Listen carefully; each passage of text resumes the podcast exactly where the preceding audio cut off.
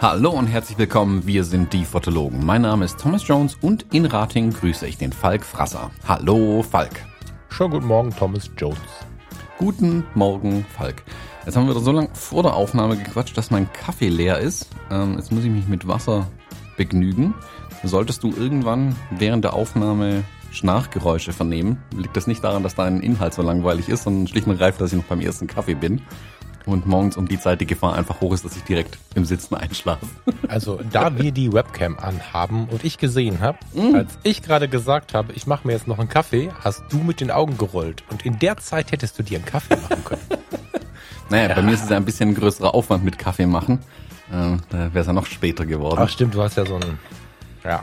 Ich muss ja erstmal raus auf die Plantage, ein paar Bohnen runterschütteln und die dann trocknen und dann rösten Entschuldigung. Was von ähm, Kolumbien apropos, herfliegen. Apropos Kaffee. Ich äh, schulde dir jetzt fünf Kapseln äthiopischen Fairtrade Nespresso Kaffee und Bio Öko alles und eine halbe Tafel Schokolade Chocolate Tree Scotland Whisky Lalala Dark 70% äh, Fairtrade, was auch immer, weil der liebe Philipp hat mir, hat mir erstmal einen ganz tollen Fotoabzug geschickt. Dafür vor allen Dingen lieben Dank. Da habe ich auch noch einen anderen hier liegen, den muss ich später nochmal erwähnen. Ähm, vielen Dank dafür. Das ist richtig geil, wenn man hier äh, irgendwie ja die Bilder der, der, der Zuhörer bekommt. Aber vor allen Dingen habe ich Kaffee und Schokolade bekommen und er feiert dabei.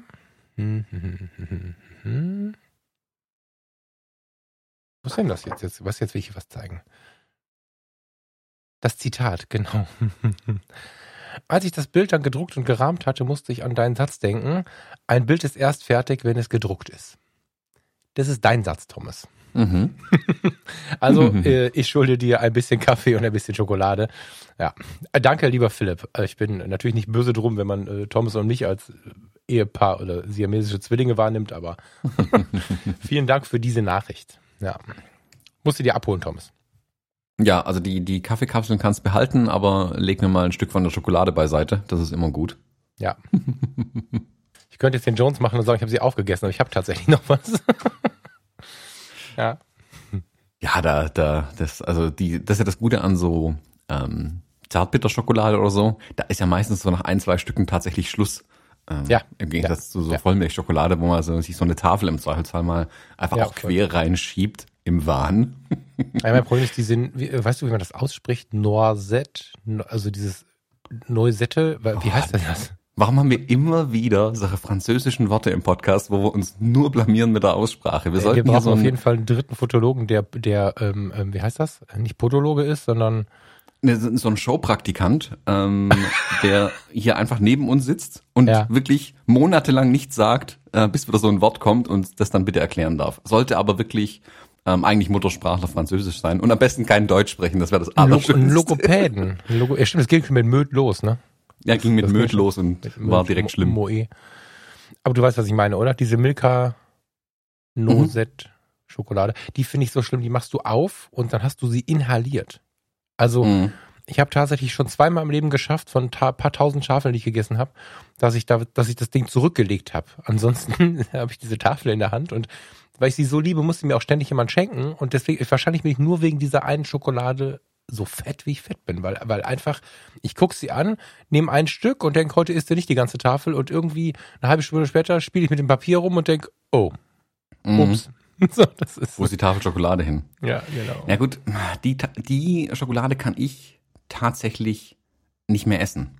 Ach. Ähm, jetzt muss ich ein bisschen ausholen. Äh, kennst du so Kindheitstraumata? Viele. Irgendwann als Kind hatte ich mal die grandiose Idee mit einem Freund von mir zusammen. Ähm, ich glaube, weil wir uns ein Eis gemacht hatten und wir wollten da irgendwie auch so geschmolzene Schokolade drüber haben. Und dann haben wir die so eine Tafel Milka äh, Neusette mhm. äh, in die Mikrowelle reingeworfen und einfach mal auf Play gedrückt. Und ich weiß nicht genau, was es daran ist, aber die fängt eigentlich sofort an zu verbrennen. Also wir haben sie ohne Alufolie reingesteckt, bevor da jetzt die vielen Nachfragen kommen. Nein, ganz so bescheuert waren wir nicht. Aber keine Ahnung, wie wir halt damals waren. Also wir waren Kinder, wir waren teilbescheuert, wie man als Kind halt so ist. Auf jeden Fall hat sich das Ding sofort in so eine ähm, blasige, dunkle, schwarze Masse verwandelt, die so vor sich hingeblubbert und gekocht und halb gebrannt hat da drin. Das hat gestunken, du machst dir kein Bild davon, wirklich, was es für ein Geruch war. Ich weiß nicht, was da passiert ist. Auf jeden Fall war das so schlimm, dass sich das für Jahre in meinen Kopf gebrannt hat. Ähm, und sobald jemand wirklich im Umkreis von zwei Kilometern so eine Milka jetzt aufreißt mit einer Neusette, dann stellen sich mir die Nackenhaare auf und ich äh, suche, wo ist die Mikrowelle, wo ist der Feuerlöscher. Habt ihr dann auf zehn Minuten gestellt, das Ding, oder was? Gefühlt, gut, da, also menschliche Erinnerungen sind ja nicht so die besten, gefühlt in der Sekunde, wo wir auf den Knopf gedrückt haben, ging es sofort los wie im Alien-Film da drin. Ähm, vermutlich hat es schon ein paar Sekunden gedauert, aber keine Ahnung, was da reagiert hat. Irgendwie war das nicht so von Erfolg gekrönt. Also mhm. Schokolade schmelzen macht man eigentlich in einem Wasserbad, wer jetzt die Frage stellt, nicht in der Mikrowelle nach Möglichkeit. Mhm. Und wie gesagt, vor 30 Jahren, keine Ahnung, was da für chemischen Superstoffe mit drin waren, die vermutlich unter Mikrowellenstrahlung ähm, reagiert haben oder so. Ich habe das mit Frohlig. Mit Frohlig? Hast du versucht, Frohlig in der Mikrowelle warm zu machen? Ich habe ich hab ja Verwandtschaft im Sauerland wohl. Und da haben wir, wir zwei Jungs, ungefähr gleiches Alter, zusammen abgehangen und hatten fürchterlichen Hunger. Und die Eltern waren irgendwie weg. Und äh, wir wollten eigentlich diese Loops essen, diese Honey Loops, so wie die heißen, von Kellogg's. Die waren aber mhm. leer. Und dann haben wir den Hunden das Frohlig weggenommen, haben Milch drüber gekippt und haben uns eine halbe Packung Frohlig reingeschraubt. Oh Gott. Und jetzt neulich bei der, bei der Physiotherapie vom armen kleinen Kleid gab es dann irgendwie Leckerchen Frohlig und mir wurde sofort wieder schlecht, weil wir tatsächlich, also mir war dann übel, weil wir haben uns auch, auch satt gegessen mit dem Zeug. Also wir haben nicht mal probiert. Sondern wir haben uns satt gegessen und weil es so komisch geschmeckt hat, haben wir dann auf diesen fleischig irgendwie vermoderten ähm, Geschmack in Hommage an die Loops halt auch Zucker reingetan bis zum geht nicht mehr und äh, das war ein bisschen. Ja, Zucker ja. wird's schon richten, einfach drüber damit. Ja, also jeder, der das mal nachfühlen möchte, es gibt so Testpackungen an Frohlig. Kauft euch so eine 500 Milliliter Milch und so eine kleine Testpackung und dann genießt ihr das mal. Boah, ja, das ist, das ist reichlich eklig. Uh, okay, jetzt müssen wir schnell Bevor das Thema wir wechseln. anfangen mit den alkoholischen Getränken, an die wir uns schon vergangen haben, sollten wir irgendwie das Thema wechseln, finde ich. Ja, ja. Aber es ist, glaube ich, das gleiche Thema. Ich glaube, das ist so ein, so ein Urinstinkt tatsächlich, der einen davor schützen soll, ähm, sowas je wieder zu tun. Aber wir Menschen sind ja intelligent genug, dass wir dann trotzdem mal wieder machen. Wobei, ich habe seitdem keine Noisetten mehr gegrillt in der Mikrowelle und du hast, glaube ich, auch kein Frohlig mehr, Frohlig-Müsli mehr gegessen. Nee, nee. Was ich halt witzig finde, ist, dass es ja tatsächlich so ist, dass wir das dann irgendwie nie wieder angucken können. Ich habe eine sehr gute Freundin, die, ähm, oh Gott, jetzt kriege ich wieder die erschlagen, ne? Also wenn ich frech sein möchte und Witze mit ihr mache, sage ich immer, sie ist ein Ostimport. Die, um Gottes Willen, es ist überhaupt nicht böse gemeint, liebe, liebe Leute, wo auch immer ihr herkommt. Sie ähm, ist aus Magdeburg nach Rating gezogen und die kann halt keine Banane mehr essen, weil sie halt nach der Wende, da war sie halt ein Kind, sie hatten ja keine Bananen. Also es, es war ja zu DDR-Zeiten so, dass wenn du eine Banane hattest, hast du die ganze Familie angerufen und alle kamen für ein Stück Banane essen so. Und nach der, nach der Wende haben sie sich so viele Bananen reingeschraubt, dass die nur bei dem ansatzweisen Geruch von Bananen sofort grün aus dem Raum rausrennt. Das ist echt geil. ja, sich ja, äh, etwas überfressen geht halt auch gut, gell? Ja, ja. Themenwechsel. Wir müssen Fotografie. Genau, Themenwechsel. Ähm, heute habe ich mal hier. die Baustellenankündigung. Kommt heute mal von mir. Ähm, ich stelle gerade fest, dass im Nachbarhaus die Handwerker wieder angekommen sind. Und die, nachdem sie gestern, gestern war hier ein Bild auf der Straße, ich sag's dir, da haben sie gleichzeitig neben mir einen Kamin abgerissen und einen neuen aufgebaut, vorne die Straße aufgesägt, gleichzeitig den Fernsehempfang lahmgelegt. Meine Nachbarin war leicht panisch, ähm, weil Fernsehen schon wieder ausgefallen war. Und hier sind die LKWs die Straße hoch und runter gedonnert. Ich dachte mir, okay, muss auswandern, um heute aufzunehmen. Jetzt hat sich eigentlich alles wieder beruhigt, aber die Jungs drüben, die an der Heizung montieren, sind jetzt wieder mit ihren Schlagbohrern beschäftigt. Falls also jemand so ein, so ein Brummen und Bohren wahrnimmt, ähm, das sind die Nachbarn. Die, diesmal nicht beim Falk. Das ist diesmal nicht beim Falk, genau, diesmal ist es bei mir tatsächlich. Und das Witzige ist, es ist ja ein freistehendes Haus, eins weiter. Aber mhm. dadurch, dass zwischen uns die Garagen eingezogen sind und die quasi diese Betonplatte oben, die das Dach der Garagen darstellt, zwischen den Häusern klemmt, überträgt sich der Schall perfekt genau auf die Wand, neben der ich sitze. Das ist wirklich Scheiße. geil. Ja, das, es ist wirklich so, als würden die in mein Büro reinbohren. Ich war gestern, ich dachte erst, die bauen die neue Heizung in die Garagen ein und haben sich irgendwie eine Adresse vertan. Aber nee, ist äh, ein Haus weiter tatsächlich. Ja, wir haben auch übrigens freitags nur Glück gerade. Ne? Hier wird tatsächlich immer noch im Nachbarhaus gebaut. Also wir hatten jetzt einfach nur Glück. Ich weiß nicht, was da los ist. Ähm, das Ding hat, ich glaube, 63 Quadratmeter. Das ist ja für ein Haus sehr wenig. Ne? Vielleicht sogar ein bisschen weniger. Und was haben wir jetzt? August, ne? So gut wie. Mhm. Und dann ging das los. Ich glaube im Oktober, Ende September, Anfang Oktober 2019 ging das los. Und ich weiß gar nicht, also ich weiß nicht, ob der Putz, die Farbe nicht schön war und das alles wieder raus ist oder ob die Kabel nicht rund genug waren und dass die ganze Elektronik wieder raus musste. Ich habe keine Ahnung, aber da wird immer noch gebaut, ständig. Und Hm. also der Mensch redet nicht mit mir, deswegen weiß ich auch überhaupt nicht, was da los ist, aber keine Ahnung, ob der, ob der vier Kellergeschosse drunter baut oder was. Ich weiß es nicht. Keine Ahnung. Du, komm, du kommst irgendwann mal heim und da steht ein neues Haus neben dir tatsächlich. Also Ja. so die Hälfte abgerissen und ein neues Ja, gegenüber. ja, nicht abger ja, abgerissen bitte nicht, weil da müssen wir vorher sprechen, weil die Wand, also die Wand, die du hinter mir siehst, ist eine einfache Wand zwischen zwei Häusern. Das war früher noch erlaubt, das ist heute nicht mehr erlaubt. Wenn er glaubt, das wäre so gebaut, wie man heute baut, sitze ich im Freien. Du sitzt halt irgendwann da, nimmst irgendwas auf und denkst so, hm, irgendwie klingt das anders. Dann drehst du dich um, dann fehlt plötzlich deine Wand und du kannst rausgucken. Ja, ja, stell's dir vor. Oh Gott. Schön. So, Wir ähm, müssen warte, mit der wir haben sie gerade die ähm, Fotoklingel. Ich Mm, muss jetzt sofort eine Klingel bestellen. Ich vergesse das jeden Freitag, das ganze Gebimmel hier. Erzähl mal, bring uns mal ins Thema Fotografie. Ich bestelle so lange eine Fotobimmel, ja? so eine, Ähm, die, wo es in den Hotels immer gibt, mit der man so passiv-aggressiv klingeln kann, wenn man ähm, ähm, an der Rezeption steht. Dieses Bing, Bing, Ja, Bing. Bing. Ich, Sowas brauchen wir. erz, erzähl mal irgendeine Geschichte und ich bin parallel ein bisschen bei Amazon gerade. So. Ich habe eine kleine äh, Empfehlung, wenn man das so nennen kann. Und zwar, ich habe ähm, mal wieder meiner Sucht nachgegeben, äh, bei Kickstarter reinzuschauen und irgendwelche Projekte zu unterstützen. Und ich habe ein, ein spannendes Fotoprojekt slash Buchprojekt gefunden, das ein Fotograf aus den USA im Moment macht. Ich glaube, er ist schon durch, weiß ich nicht. Vielleicht macht ist auch steckt auch noch mittendrin. Ähm, und zwar Brian Bowen Smith ähm, fährt mit seinem ähm, Ford F100 Baujahr 58, also alt. Das ist so ein ganz, ganz alter weißer Pickup Truck. Äh, Pickup Truck, den kennt der eine oder andere vielleicht ähm, aus so äh, Filmen, wo es um äh, die alten USA geht oder so. Ähm, also wenn man das Ding sieht, weiß man sofort, was gemeint ist. Ähm, hat jeder schon mal gesehen, glaube ich. In alten Filmen haben die ganz, ganz, ganz viel gesehen. Oder wenn man ähm, amerikanische Filme anguckt, wo es um den Mittleren Westen geht und wo die Leute halt noch sehr ursprünglich leben, dann fahren die immer noch die Dinger. Das ist auch so ein unkaputtbares Teil und ähm, Kult. Also das hat wirklich absoluten Kultstatus in den USA. Mm.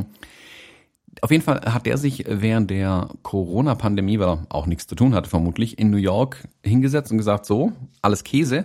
Ich fahre jetzt mit meinem alten F100 einmal quer durch die USA und fotografiere die Menschen während dieses Lockdowns von meinem Pickup aus. Also das Framing ist quasi so ein bisschen Wortspiel, im Pickup zu bleiben und von dort aus zu fotografieren und gleichzeitig ist das Framing immer ähm, aus den Seitenfenstern oder meistens aus den Fenstern halt raus, aus den Seitenfenstern oder aus der Frontscheibe raus fotografiert.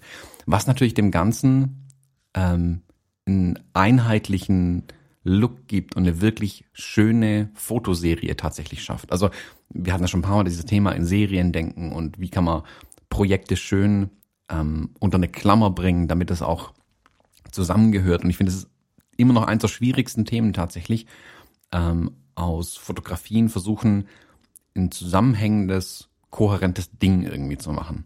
Und wo ich die Bilder von ihm gesehen habe, dachte ich mir, wow, was für ein geiler Scheiß muss ich unbedingt haben. Also das ähm, tickt alle meine Boxen. Ähm, F100 fahren, durch die USA fahren äh, und äh, coole Fotos machen, interessante Fotos und eben dieses Seriendenken, dass es wirklich ein zusammenhängendes, schönes Projekt ist. Ähm, der macht da ein Buch draus. Und genau für dieses Buch ähm, hat er eine Kickstarter-Kampagne gestartet. Die läuft, stand heute noch 19 Tage. Ähm, Moment, ich guck mal kurz. Bis 12. August, genau. Läuft die noch, 12. August 2020, falls jemand das wieder in der Zukunft anhört. Und man kann da ab 40 Dollar oder 48 Dollar ähm, bekommt man ein Buch ähm, von diesem Projekt. Schaut mal rein, ich packe den Link auf jeden Fall in die Show Notes und auf die Website fotologen.de slash 167. Ähm, da finden wir einen Link zu der Kickstarter-Kampagne. Und ich packe mal auch einen Link noch zu seinem ähm, Instagram-Profil auf jeden Fall mit rein, dass man auch da mal reinschauen kann. Aber ganz viele Bilder gibt's auf jeden Fall auf der Kickstarter-Seite zu sehen. Ähm, allein die Bilder sich mal anzugucken. Man muss es ja nicht unbedingt unterstützen. Wer möchte gern. Ähm, aber schaut euch mal die Bilder an und vor allem das Video. Du hast dir das vorhin das Video auch angeschaut.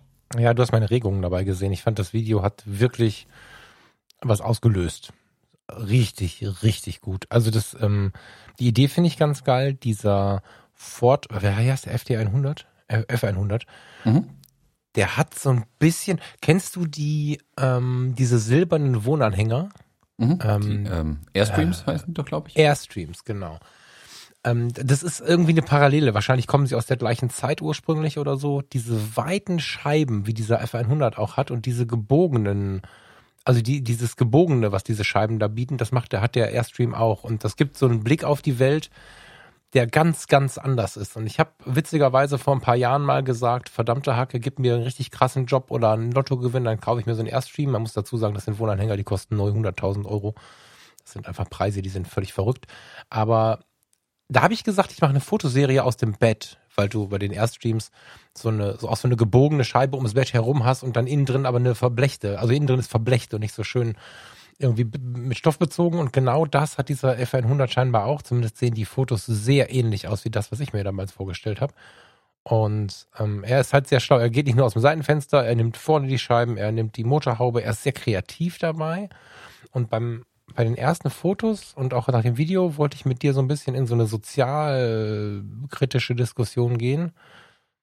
Sehe aber jetzt, dass er auch mh, mm, Leute fotografiert hat, die gerade vielleicht nicht so zufrieden sind, weil das Video schreit sehr viel Lifestyle, das Video schreit sehr viel spannende Menschen, es fühlt sich relativ sorglos an, das Video. Es tut gut, das Video zu sehen.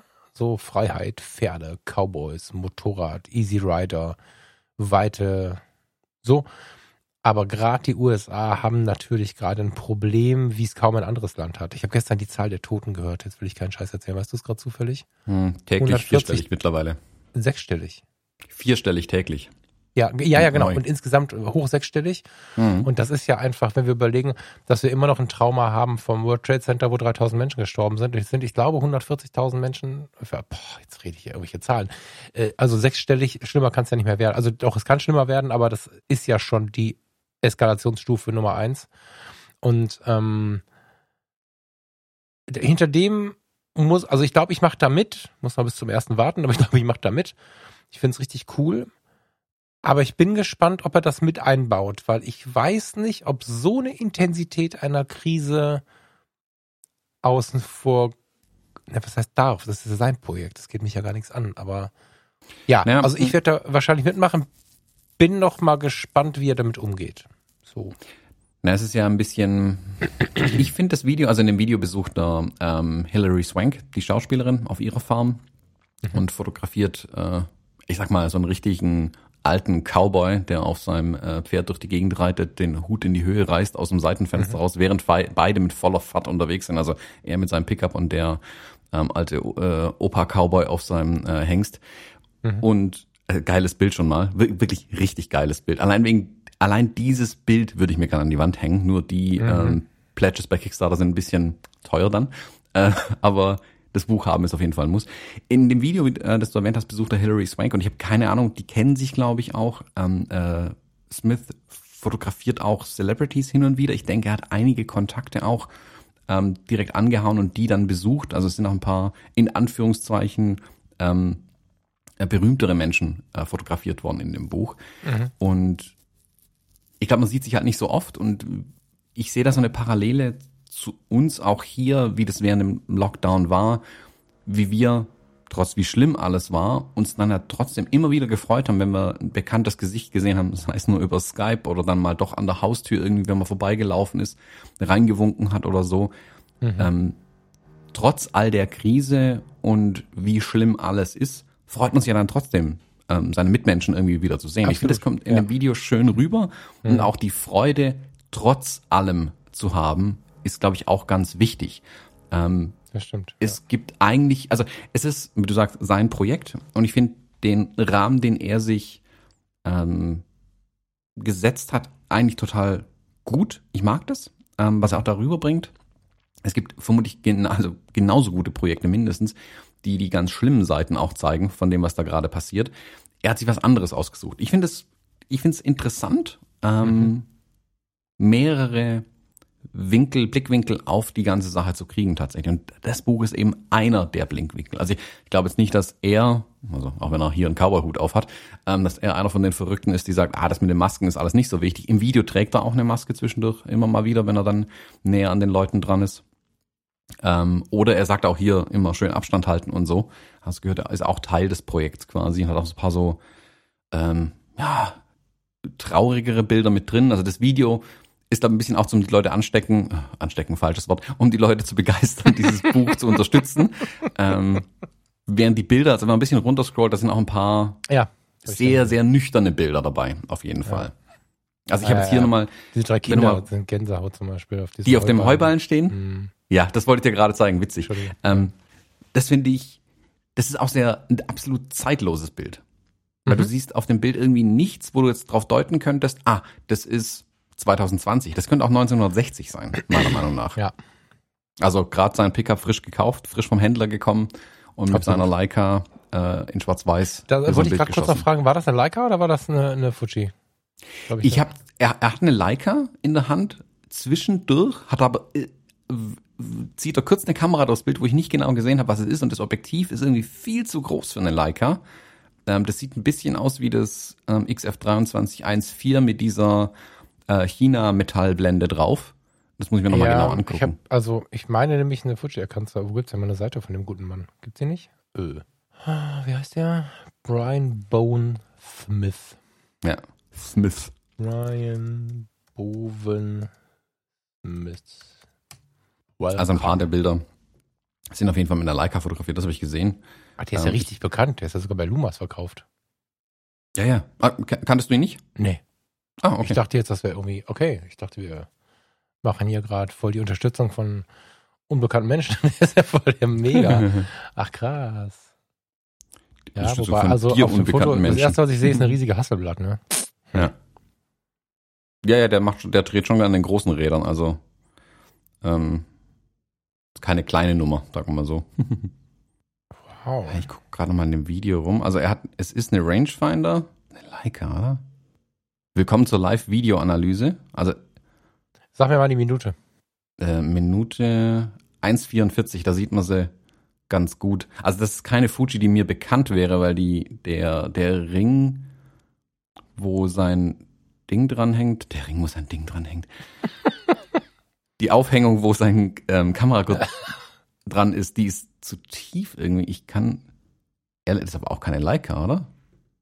Spannend. Also ähm, Tech Talk, schaut euch auf oh, jeden Fall die Bilder an. Darum geht's nämlich oh, eigentlich. ähm, und ja. Ist halt glaub schon. Links ich mein, diesen. Also ich habe keine Ahnung, was das für eine Kamera ist. Spannend. Ich finde das, ich find das gerade mal eben raus. Also Fuji ist das, glaube ich, keine. Und schlagen die Leute schon kaputt, die sich. Äh, das ist eine Leica M. Die hat ganz links den Sucher und hat direkt der M10 oder so und hat direkt darunter diese neben dem Display die Reihe an Knöpfen. Daran habe ich das jetzt gerade erkannt. Wollte nur noch mal vorsichtshalber, bevor ich hier Scheiß erzähle, die Google Bildersuche anwerfen. Also äh, sieht mir sehr aus wie eine Leica. Ja, ja von hinten hätte es auch eine X Pro 1 sein können, weil die hatte die, die Knöpfe auch links vom Display damals noch. Aber die hatte, hat die denn auch links den hat ja, die klar. so weit außen den, den, den Rangefinder? Also den, ja, den Sucher? Ja. Okay. Dann ähm, halte ich mich da jetzt raus. Was auch immer, gibt, glaube ich, ein schönes Buch. Ähm, schaut mal rein. Ähm, guckt euch das Ding an, vielleicht. Also schaut zumindest mal die Bilder an. Die finde ich auf jeden Fall spannend. Die lohnen sich schon mal anzuschauen. Und ja, bei Instagram postet er auch immer mal wieder Sachen.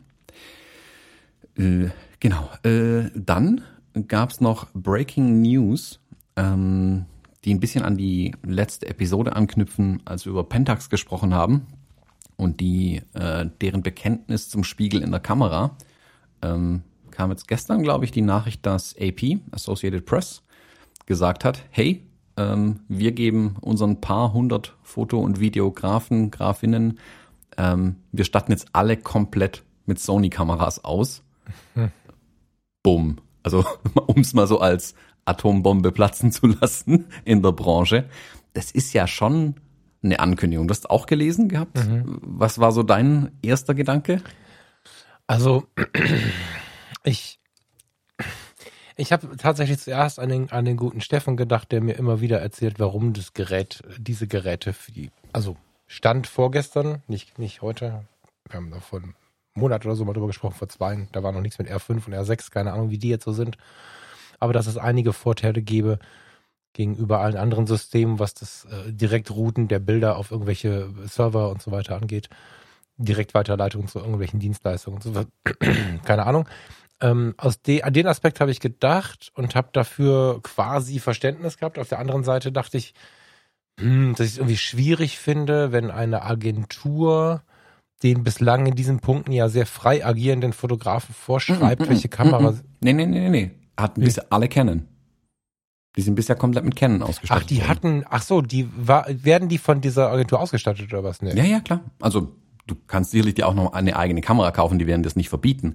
Aber wenn du in dem, ich sag mal, Prozess bei AP drin bist, Mhm. ähm, dann hast du Zugriff auf Equipment von denen, kannst dich daran bedienen und so weiter. Ach, das war mir nicht Und- klar. Okay, da habe ich dazu wenig Genau, also so gehabt. entstehen Okay, okay, die, okay. die, die Räume bei Olympia zum Beispiel. Also wenn, da gibt es ja dann ganze Räume in den Stadien und Hallen, die vollgestopft sind mit Objektiven und Kameras und hast du nicht gesehen. Mhm. Und da dürfen dann entsprechend die Fotografinnen und Fotografen der Agenturen rein und sich bedienen an dem Zeug, weil es quasi alles der Agentur gehört. Und also wenn dir dann dein 600 Millimeter Objektiv runterfällt ähm, beim Kaffee trinken, dann ähm, gehst ein da rein, so ein neues, und ähm, gehst da rein und holst dir ein neues einfach.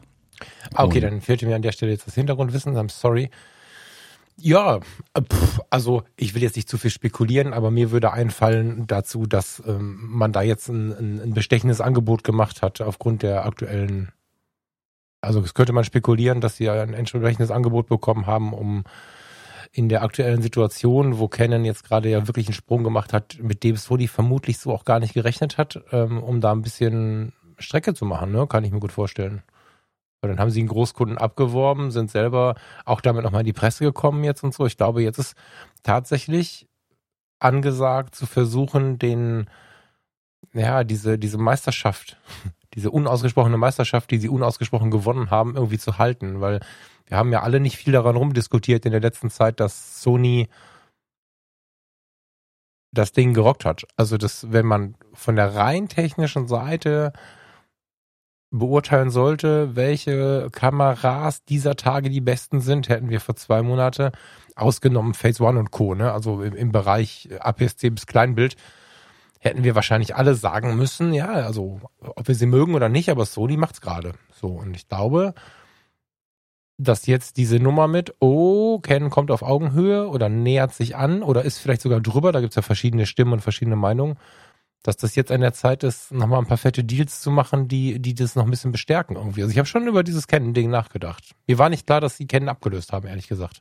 Ich dachte, das wäre generell ähm, jetzt so, dass sie jetzt äh, eine Kameramarke nutzen müssen. Mir war nicht klar, dass die tatsächlich jetzt schon auch Kameras zur Verfügung haben. Bin ich zu wenig drin in dem Thema.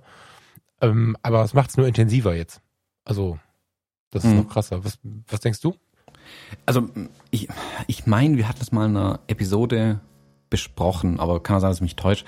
Da hatten wir es auch von diesen, ähm, also von spiegellosen Kameras und da hatten wir auch über die Presse gesprochen, dass wenn die ersten Agenturen diesen Sprung machen ähm, in die spiegellose Welt, dass dann ein großer Paradigmenwechsel einfach entstehen wird. Ähm, und ich glaube auch nicht, dass Sony jetzt ähm, letzte Woche einfach mal so ähm, frei ein Angebot rausgeschickt hat an AP, info at ap.com und hey, könnt ihr ein paar hundert Kameras kaufen. Ähm, Das wird ein paar Jahre lang gelaufen. Auch ich habe das Interview mit ähm, David äh, Ake gelesen ähm, und er sagt auch, dass sie sich die letzten Jahre Gedanken gemacht haben, wohin soll die Reise gehen. Ähm, sich einfach aufgeschrieben haben, okay, wie haben sich unsere Anforderungen verändert in den letzten Jahren? Also vor zehn Jahren hast du ganz anders Bilder gemacht, ähm, als du sie heute machst. Das ist ganz anders. Vieles hat sich geändert, dass zum Beispiel Video wesentlich, wesentlich wichtiger geworden ist. Und AP hat ja auch Videografinnen und Foto äh, Videografen ähm, bei sich. Und einer der Gründe war zum Beispiel, dass einen Pool an ähm, Kameras und Objektiven für beides haben wollen. Also bisher waren die Fotografen mit Canon ausgestattet, bei den Videografen weiß ich es nicht. Das habe ich irgendwie nirgendwo rausgefunden, was sie da bisher verwendet haben. Waren aber zwei Welten. Sprich, du konntest dir von deinem Kollegen niemals kurz ein Objektiv ausleihen der eigentlich Videos macht für deine ähm, für, dein, äh, für deine Fotokamera. Mhm. Ähm, und das wollten sie zum Beispiel ablösen. Sie wollten lautlos fotografieren und da habe ich tatsächlich einen Gedanken dazu, ähm, wo mir das kürzlich sehr stark aufgefallen ist. Ähm, also haben viele Gründe reingespielt in diese, also ich glaube, spiegellos war für die gesetzt. Und die letzten Jahre haben sie sich sicherlich mit den Herstellern unter, unterhalten, okay, was können wir, was habt ihr im Angebot, was können wir machen? Mhm. Ähm, die werden nicht nur Sony gefragt haben. Und ich glaube, das ist auch der Punkt, wo dann Canon und Nikon endgültig gemerkt haben, oh, die Zeit läuft ab, wir sollten mal was spiegellos ähm, an den Markt bringen. Und wann, wann waren wir auf der Fotokina? 2018 war das, oder? Wo wir die R das erste Mal in der Hand hatten. Mhm. Ja. Es gehen wir davon aus, dass es bestimmt schon seit zwei Jahren läuft und das war dann halt für die AP-Entscheidung sicherlich schon zu spät. Und die Anforderungen waren einfach, also höher als das, was Canon zu dem Zeitpunkt hatte. Jetzt würden die jetzt nochmal anfangen, wäre das Feld vermutlich offener. Aber mhm. das sind jetzt genau die zwei Jahre, die jetzt Canon, Nikon ähm, hier vermutlich fehlen, um da ja für Presse überhaupt und solche Sachen reicht die reicht die ja nicht. Also kann man mal machen, mal einen Auftrag, aber um um da also ich rede ja immer ganz laut davon, dass mir das Ding mehr als ausreicht, aber wenn ja, man das, das reicht den meisten der, mehr als aus. Genau, aber wenn du das jetzt für, für, für solche Anforderungen im Stadion nimmst oder so und wenn du dann bei Olympia oder bei einer Weltmeisterschaft da stehst mit einer 600 Millimeter Linse. Klar, es kennen gut, man kann das Ding bedienen. Es ist jetzt auch nicht so, dass die jetzt irgendwie langsam wäre im Vergleich zur EOS 6D oder 5D Serie oder so. Das ist schon alles okay, aber im Vergleich zu den Sonys in den letzten Jahren, naja, und heute im Vergleich zu der R5 ist es halt kein, ist es halt kein Tool, was man, was man pressemäßig so laut anbieten kann. Das ist so, ja. Mhm. Es fehlen halt ein paar, also bei der R, jetzt mit der R5 wird's besser, auch Video wird viel besser. Ähm, und auch mit der R6 hast du eine, eine schöne Alternative, wo du mit beiden Kameras ran könntest, irgendwie für die unterschiedlichen ähm, Zwecke, sage ich mal. Mhm. Aber das ist halt zu spät jetzt tatsächlich. Ich meine, die Entscheidung ist jetzt gefallen. Und ich glaube, dass bei Canon jetzt wirklich irgendjemand seinen Laptop gegen die Wand wirft, mehrmals. Ähm, weil man da doch den, den richtigen Zeitpunkt, vielleicht um ein Jahr, um ein paar Monate vielleicht nur verpasst hat. Ähm, ist schade. Ich freue mich natürlich für die ganzen ähm, AP-Leute, die jetzt neue Kameras kriegen. Das ist immer schön. Ähm, die, wo mir es aufgefallen ist kürzlich, dass die meisten ähm, Presseleute, glaube ich, immer noch, die meisten, sage ich jetzt mal so, immer noch mit Spiegeln fotografieren, ähm, war bei den Pressekonferenzen, äh, bei der Bundespressekonferenz. Mhm. Und, äh, die habe ich ja in letzter Zeit, oh, vor Monaten, sehr intensiv verfolgt aufgrund aktueller Geschehnisse. Und mir ist aufgefallen, die sitzen da und reden und labern und tun und machen. Und sobald einer von denen, die hinter dem Podium sitzen, die Hände heben, irgendeine Geste machen, mhm. ähm, zu den Kollegen rüberschauen oder eine Grimasse ziehen, dann gehen die Kameras los. Weil klar, das sind die interessanteren Bilder, weil wenn nur jemand sitzt, mhm. das hat jeder das Bild, das machst einmal, dann ist gut. Aber sobald was Interessantes mit der Gestik oder mit der Mimik passiert, dann geht's los. Und dann hörst du in dem Raum klack, klack, klack, klack, klack, klack, klack, die ganzen ja. Spiegel rattern. Ja. Und es gibt, gab dann auch ein paar so ähm, Schwenks über die Presseleute drüber. Und ähm, ich glaube, da spreche ich für alle Hörerinnen und Hörer. Wir gucken dann immer so ein bisschen auch, ah, mit was fotografieren denn die eigentlich so? Mhm. Ähm, man sieht da Sony-Kameras. Es ist nicht so, dass die bisher nicht da waren. Ich glaube aber tatsächlich, wenn AP den Switch macht, wird es bei den Pressekonferenzen leiser werden. ja, ich habe neulich sogar sogar äh, mal äh, gerade bei der Bundespressekonferenz ähm, einen der Politiker gehört. Was hat er gesagt? Das ist jetzt hier wirklich wichtig oder irgendwie so. Ich würde Sie bitten, im, im, im Sinne meiner Konzentration das Fotografieren mal kurz einzustellen, weil da haben Sie wirklich so, das war wirklich nervig. Zum Teil war das auch ein Blitzproblem so, da verstehe ich ja nach wie vor nicht. Der Raum, der ist so geil ausgeleuchtet. Naja gut, andere Frage. ähm, da wurde dann tatsächlich darum gebeten, das Fotografieren mal einzustellen, weil es so laut war. Das mhm. stimmt, ja. Ich, was mich immer so ein bisschen wundert, die R macht ja auch Sound, wenn ich sie ganz normal laufen lasse über den logisch, ne, über den mechanischen Verschluss. Das ist aber sehr, sehr leise. Ich weiß gar nicht, was diese Lärmkisten sind. Ob, ob die Kollegen bei der Presse dann dann noch irgendwie 5D Mark II haben oder sowas. Ja, ja das sind alle Spiegelreflexkameras. Ja, aber wahrscheinlich auch ältere, oder? Weil, also die 6D mit ihrem Silent Mode zum Beispiel, die kam ja 2012. Selbst die war ja schon für den Spiegelreflex relativ leise, muss man sagen. Ja gut, der Silent Mode ist ja auch nicht perfekt. Also ich weiß es von meiner 5D Mark III da war der Silent Mode ja auch, es gab ja, es gab einen. Ach stimmt, der konnte die auch, ne? Genau. Der hat, also du hattest deinen normalen Spiegelschlag, du hattest den Silent, nannten sie es, und du hast den Live View Modus. Live View war dann ganz normal elektronischer Verschluss, aber das war halt nur das Display fotografieren und irgendwie Käse. Und der Silent Mode, diesem gedämpften Spiegelschlag, keine Ahnung, ob da ein kleines Stück Schaumstoff dazwischen gehalten wird, damit es nicht so Krach macht, der war wesentlich langsamer. Ja, ja, du konntest halt, ja. genau, und du konntest nicht mehr in der Serienbildfunktion nicht mehr mit der gleichen Mhm. Geschwindigkeit arbeiten, was gerade für die Presseleute ja das Interessante ist. Ja, ja, das stimmt. Ähm, von daher verstehe ich, dass die alle noch mit ihrem normalen Spiegel gearbeitet haben. Ähm, ich denke, das wird sich jetzt tatsächlich ändern. Also ich bin wirklich gespannt, ähm, wann das, äh, wann wir da die ersten vielen Kameras sehen. Also in dem Interview hat er zum Beispiel Olympia 2020 ähm, genannt. Ähm, äh, dass das sicherlich ein Punkt gewesen wäre, wo man dann die ersten gesehen hätte. Äh, wird jetzt vielleicht 2021 Olympia werden.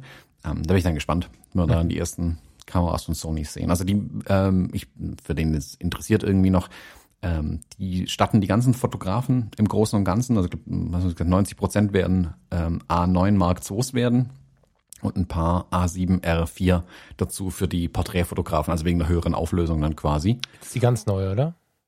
Nö, die ist auch schon ein paar Tage alt, die R4. Welche haben sie denn jetzt angekündigt? das ist die S. A7. Okay.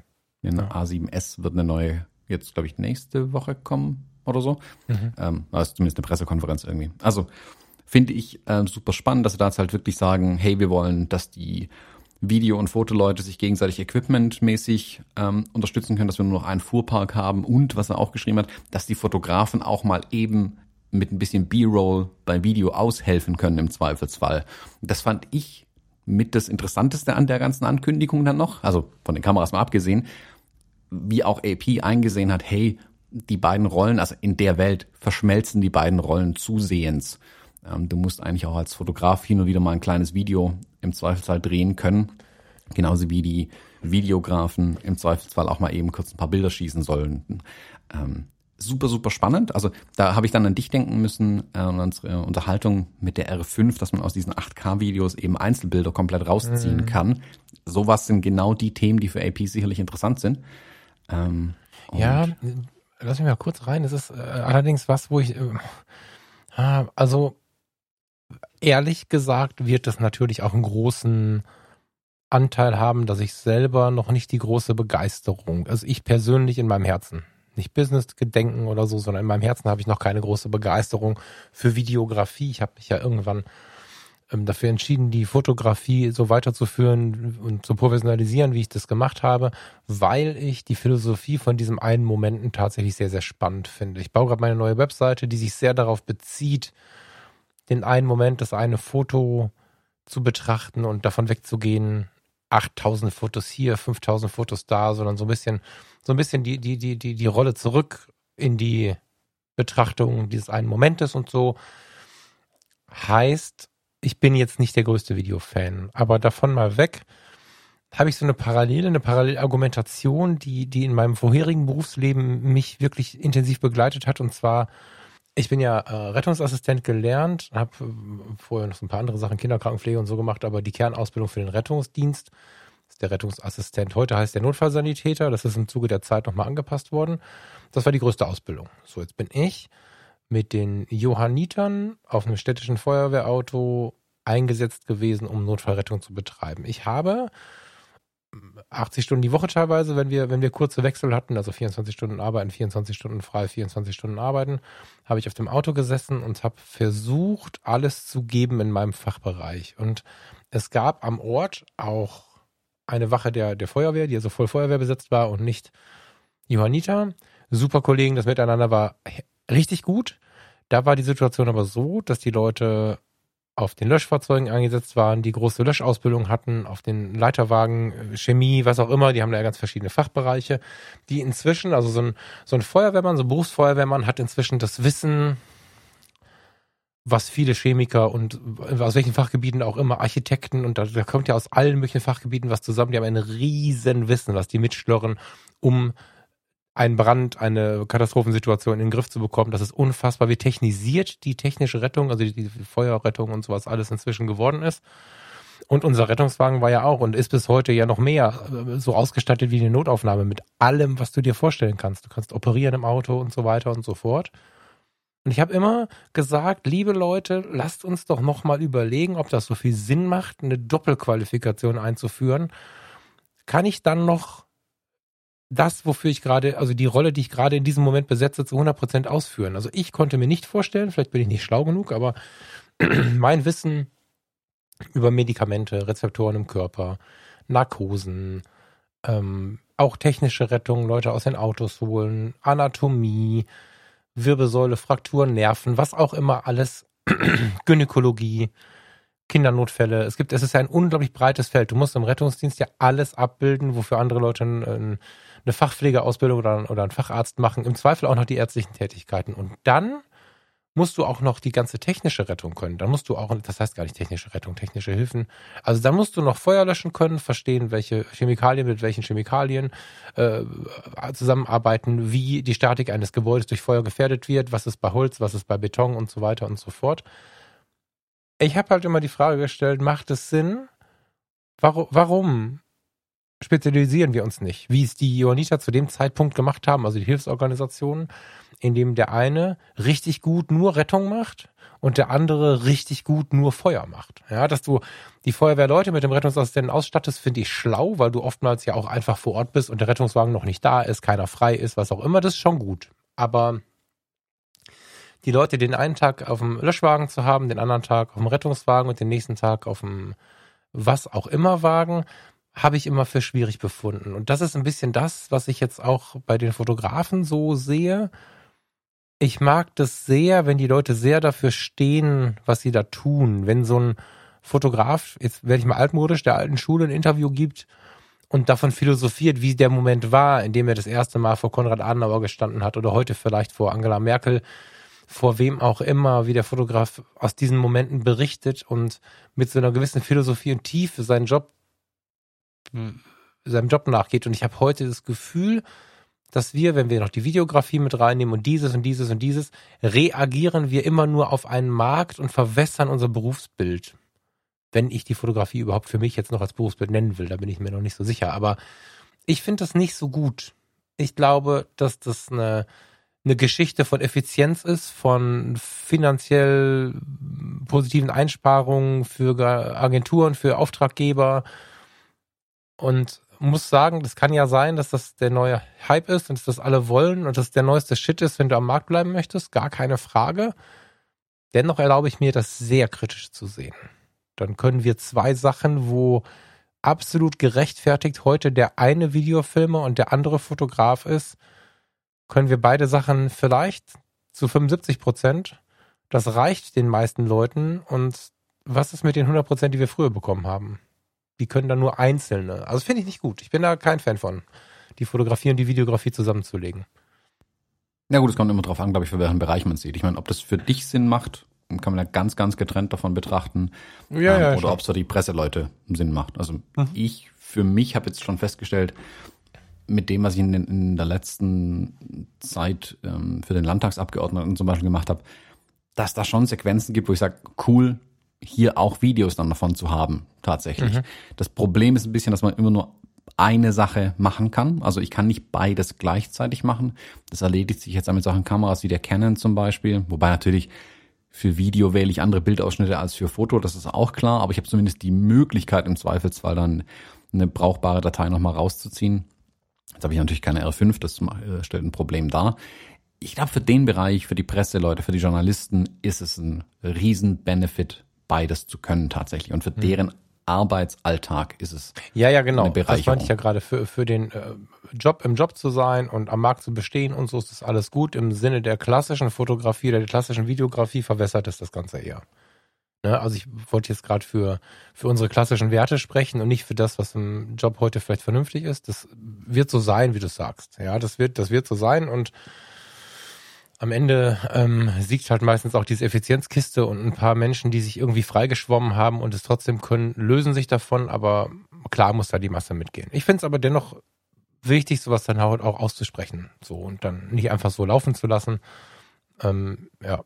Ich persönlich glaube, auch mit dem Blick aufs Außen, dass es nicht cool ist, aber es ist ähm, es ist, wie es ist. Also daran ändern werde ich nichts können. Und einen Kampf werde ich deswegen auch nicht anfangen, aber ich wäre ein Freund davon, das Ganze getrennt zu halten und somit den Videografen so hoch zu halten, wie er heute hochgehalten werden muss, und den Fotografen hochzuhalten. Wenn ich jahrelang studiert habe, ähm, um, um eine geile Videografie hinzulegen, dann kommen da Fotografen an, die sich, muss man ja nur mal zugeben, in den meisten Fällen mit einem vergleichsweise Halbwissen dahinstellen und dann da Videos abdrehen, die die Agentur aber genauso annimmt, dann ist es genauso, wie die Fotografen da standen und der Bildleserreporter um die Ecke kam und äh, heute jetzt quasi 80 Prozent bis 90 Prozent der Pressefotografie bringt mit seinen Smartphones und so. Das ist halt, es ist schade. Es ist, ähm, es ist so und es ist auch okay so. Ich finde den Lauf der Dinge wichtig, dass man ihn auch lässt und sich nicht so lange wehrt, bis man keinen Job mehr hat. So. Aber, aber ich finde es schade. So. Ja, ich glaube, es gibt ja immer noch die Spezialisierung. Also es muss ja nicht jeder alles machen. Es ist eher die Chance, beides machen zu können, wenn es halt mal notwendig ist. Das finde ich mhm. den großen Benefit daran. Ich, ich glaube auch nicht, dass die beiden sich gegenseitig irgendwo wirklich Konkurrenz machen. Also wenn ich mich jetzt hinstelle und sage, hey, ich drehe euch ein Video, das kann niemals so gut werden, ähm, wie es mein Freund Julian zum Beispiel macht. Ja, aber der die halt Gefahr besteht ja, dass eine Nein. Agentur oder wer auch immer Du musst bedenken, das haben wir ja vorher auch nicht gedacht, ne? Wenn ich aus meiner Kindheit und Jugend, ich bin ja auch in der Kindheit und Jugend schon super fotoaffin gewesen. Ich habe die Rheinische Post mega gefeiert, wenn da irgendwie wieder ein Foto drin war, weil unser, unser Reporter hier, unser rasender Reporter aus der Stadt, wie heißt er noch? Achim Blasi. Ein Gruß an der Stelle, es gibt ihn noch auf diesem Planeten, ähm, hat halt äh, wirkliche Fotografie abge, abgeliefert. Also ich konnte mit meinem Vater bei dem Foto des Verkehrsunfalls den goldenen Schnitt suchen und solche Geschichten. Nicht, dass ich jetzt immer einen goldenen Schnitt brauche, aber das war wirklich Fotografie. Und niemand hat zu der Zeit glauben können, dass Menschen, die irgendwo Knipsi Hobbyfotos machen, in der Zeitung zugelassen werden. Und heute nimmst du jedes Abbild von was auch immer, was du finden kannst. Also ich denke, wenn du genug Geld sparst und du, du bist ein Fernsehsender und kannst von irgendwas Video bekommen und Thomas Jones stand gerade da, dann kaufen sie dir auch dein Video ab, auch wenn es vielleicht nicht so gut ist wie das vom Julian. Ja gut, da geht es ja um andere Sachen. Also das ist ja ein Zufallstreffer dann. Also wenn, wenn natürlich was passiert, was ich einfach nicht fotografiert habe, natürlich nehmen sie dann den Augenzeugenbericht in Anführungszeichen. Aber jetzt, wenn du jetzt über solche Sachen denkst, wo wirklich Journalisten unterwegs sind, die wirklich an Essays arbeiten, die konkret Projekte bearbeiten oder auch nur Zugang zu speziellen Dingen haben, ähm, da kämpfst du ja nicht direkt gegen irgendwelche Smartphone-Fotografen. Ähm, dass die einen großen Teil des Bildmaterials abgelöst haben, ist völlig logisch, da widersprechen die in keinster Art und Weise. Ähm, aber auch da, weil die eben schnell mal ein Video machen können, und das ja mittlerweile auch eben immer wichtiger wird, auch Videos zu haben. Und ich sehe es als Chance für die Fotografen, im Zweifelsfall auch mal ein Video mhm. liefern zu können. Mhm, ähm, stimmt, ja und eben nicht nur mit einer Fotokamera festgenagelt zu sein. Aber das ja bisher auch nicht der Fall war. Das konnten sie mit ihren Fotokameras die meisten. Also eine 1DX kann Video, eine 5D Mark IV kann Video, das ist ja alles nicht die Frage. Aber ähm, dass AP jetzt relativ klar sagt, das ist möglich. Das heißt nicht, dass sie es machen müssen, um Gottes Willen. Aber es ist mhm. möglich und es gibt uns neue Chancen hier ähm, tatsächlich auch zu bestehen. Das finde ich das Schöne daran. Und ähm, ich glaube auch, dass in dem Bereich das Bewusstsein da ist. Aber den jungen Leuten, mit denen ich mich jetzt auch hier im, im Landtag und so unterhalten habe, die da ähm, unterwegs waren, und jung meine ich jetzt ähm, meine Seite von 50, ähm, dass die das auch völlig Was? erkannt haben. Ähm, Was ist denn deine Seite von 50? Also nicht über 50, sondern unter 50. Ähm, und dass es da klar wird, okay, da, da ändert sich was. Aber ich, ich sehe das nicht als Bedrohung, ganz im Gegenteil. Ich sehe das als Riesenchance tatsächlich für die Leute. Und ich finde es schön, dass AP das jetzt auch so ähm, ausformuliert hat quasi. Hm, weißt du, wie viele, wie viele, du hast gerade eine Zahl genannt, weißt du, wie viele sie am Start haben? Wie viele? Ähm mehrere hundert war die Aussage in dem Interview. Nee, nicht Kameras, sondern Fotografen, meine ich. Ja, ja mehrere hundert. Mhm. Ja, gut, auf die, auf die, gesamte Presselandschaft ist das natürlich nicht die Presse. Ne? Bei so einer, wenn man sich jetzt so eine Episode anhört, könnte man natürlich den Eindruck gewinnen, dass jetzt Sony den kompletten Kameramarkt schon inne hätte auf der Reportageseite. Das ist nicht so, ne? Aber ich glaube, du hast gerade irgendwann gesagt, da schmeißt irgendwo jemand bei Ken die Kamera vor die, äh, nee, was hast du gesagt, das Notebook vor die Wand. Mhm. Ja. Ja, die Vertriebsleute auf jeden Fall. ja, ja, klar ist das ärgerlich, auf jeden Fall.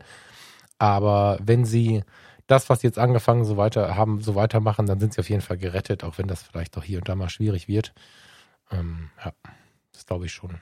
Ja, es gibt auch andere Agenturen. Gelesen, also, also AP sind ja nicht die einzigen. Also das muss man auch dazu sagen. Wie du gerade gesagt hast, AP ist nicht der gesamte Fotomarkt. AP ist AP.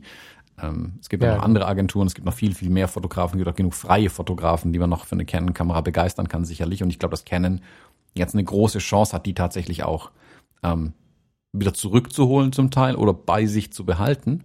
Mhm. Ähm, aber ich finde es spannend eben, dass Sony jetzt hier wirklich ganz offiziell quasi diesen Ritterschlag bekommen hat, hey, wir als Presseagentur sagen, jupp, ihr seid jetzt dabei und ihr stattet uns jetzt komplett aus. Das ist, glaube ich, das, was auch, worauf Sony sicherlich auch hingearbeitet hat. Also die werden ja auch einen Schweinepreis gemacht. Ich meine, bei so vielen Kameras kannst du auch Schweinepreise machen. Mhm. ähm, von daher, ich finde es spannend. Ich finde es hoch, hoch spannend. Bin wirklich gespannt, wann wir da die ersten Kameras sehen. Und ob dann, inwieweit das dann die, die anderen ansteckt, sage ich mal, auf die, ähm, auch auf spiegellose Kameras zu gehen oder über, über einen Systemwechsel nachzudenken. Also muss ja nicht sein, kann auch sein, dass Agentur XY von Nikon auf Canon geht, ähm, weil sie sagen, okay, Nikon passt uns nicht mehr, wir wollen jetzt mit Canon arbeiten oder von Canon auf Nikon oder wie auch immer. Aber ich finde es spannend, dass da Bewegung gerade drin ist. Ähm, glaubst du eigentlich, ich habe das schon ein paar Mal jetzt irgendwie so als Spruch bekommen, dass Sony deswegen viele von diesen langen Brennweiten ebenfalls in hellgrau baut? ja gut, es hat ja technische Gründe zum Teil auch, dass man die ähm, hell baut. Ähm, das musst du mir erklären. Hitze. Du stehst den ganzen Tag auf dem ah. Feld draußen und dir knallt die Sonne oben aufs Objektiv. Ähm, wenn du ein schwarzes Objektiv hast, es wird der, also heiß, schlimmi, schlimmi heiß. Ich meine, fass mal so eine Kamera an, wenn sie den ganzen Tag in der Sonne war.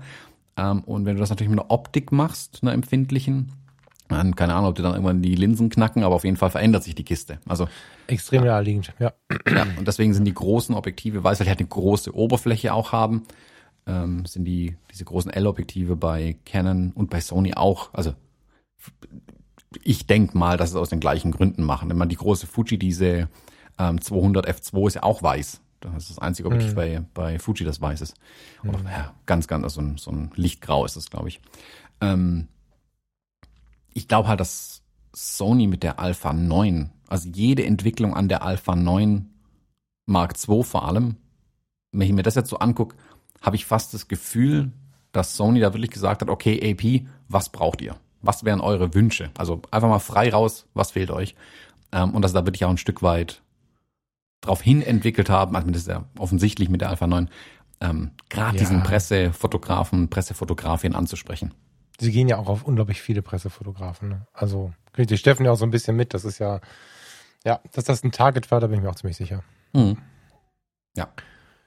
Thomas, wir haben 15 Minuten überzogen. Du musst los, habe ich gehört. genau, ich äh, habe noch äh, einen kleinen Vortrag vorzubereiten für die äh, TPIC äh, in zwei Wochen. Helf mir kurz. Drei Wochen. Um, und zwar, ich habe jetzt meinen Termin übrigens bekommen. Also wer sich dafür interessiert, ähm, vielleicht nochmal die kurze Zusammenfassung. Um, ähm, die TPIC ist die uh, The Professional Imaging Conference. Die war letztes Jahr zusammen mit der Berlin Photo Week. Um, kann natürlich dieses Jahr nicht in dem Rahmen stattfinden. Die Leute von der TPIC haben aber sehr zeitnah reagiert und auch gesagt, hey, lass den alten Termin Termin sein, wir machen das jetzt im Sommer ähm, und haben eine komplette, komplett digitale Konferenz zusammengestellt und auch das Konzept ein gutes Stück weit geändert. In der Woche vom 10. bis zum 14. August gibt's, ja, ich glaube, die, die Zahl ist um die 50, also hm, knapp unter 50 ähm, Vorträge von Fotografinnen, Fotografen äh, oder von Leuten, die an der Fotobranche irgendwie ähm, dranhängen in irgendeiner Form oder Kapazität oder Know-how.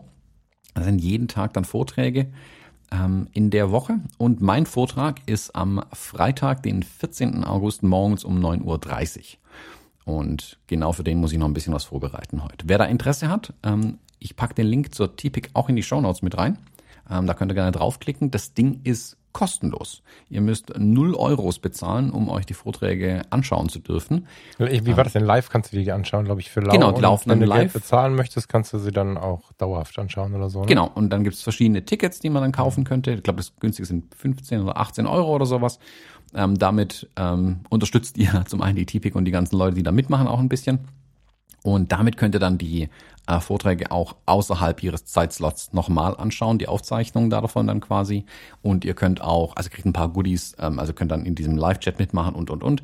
Und dann gibt es so VIP-Pakete und hast du nicht gesehen, wo so eine ganze Box mit Material dann bei dir ankommt, wo ein paar ganz nette Sachen drin sind. Ich habe keine bisher bekommen, aber ich weiß, was drin steckt. Ähm, also schaut da mal rein, steht alles auf der Homepage von der TPIC auch nochmal zusammengefasst da. Im Prinzip 0 Euro. Würde mich freuen, wenn ich da ganz viele Leute sehe. Und wie gesagt, wer ein paar Euros ausgibt und das vielleicht zu einem anderen Zeitpunkt anschauen möchte, das gibt es auch die Möglichkeit. Mhm. Voll gut, da bin ich sehr gespannt. Da freue ich mich drauf. Vielleicht, wenn wir gerade bei Ankündigungen sind, kurz den Hinweis, dass der, der Lust hat, mit uns virtuell einen Abend zu verbringen, der sollte sich den Samstag, der 5. September ist das, ne? Mhm. Samstag, den 5. September mal in den Kalender schreiben. Der äh, Thomas Jones, der Kai Beermann und der Falk Frasser haben das im Kalender stehen und sind an diesem Tag, ich sage mal ganz schwammig, irgendwo nachmittags, vor allen Dingen aber abends, ähm, ja, gerne mit euch zusammen, wenn ihr Bock habt. Genau, wir machen da was. Samstag, der 5. September. Spät Nachmittag, früher Abend. nix. Ja. Genau, kostet auch nichts. Kostet alles nichts Wir mehr. verdienen kein Geld. Ja, deswegen habe ich keine Sony Alpha 9 Mark. Ja, das ist schön, um hier rauszugehen. Ein toller Schlusssatz. Und nächste Woche kommt Sony und fragt dich, ob du nicht zufällig die Fujis nach Fuji schicken möchtest und ob du jetzt nicht Sony-Fotograf werden möchtest. Also Sony, wenn er mir ein gutes Angebot macht, also. Ich meine, ich, hab zwar- ich kaufe nicht ganz so viele Kameras wie AP, aber vielleicht können wir ja mal reden. Ich leite das weiter an die entsprechenden Stellen. Mach das, mach das. Lieber Thomas, habt eine schöne Woche. Liebe Hörer, habt eine schöne Woche. Ähm, der Hund muss raus. Vielen Dank fürs Zuhören. Bis nächste Woche. Tschüss. Ciao, ciao.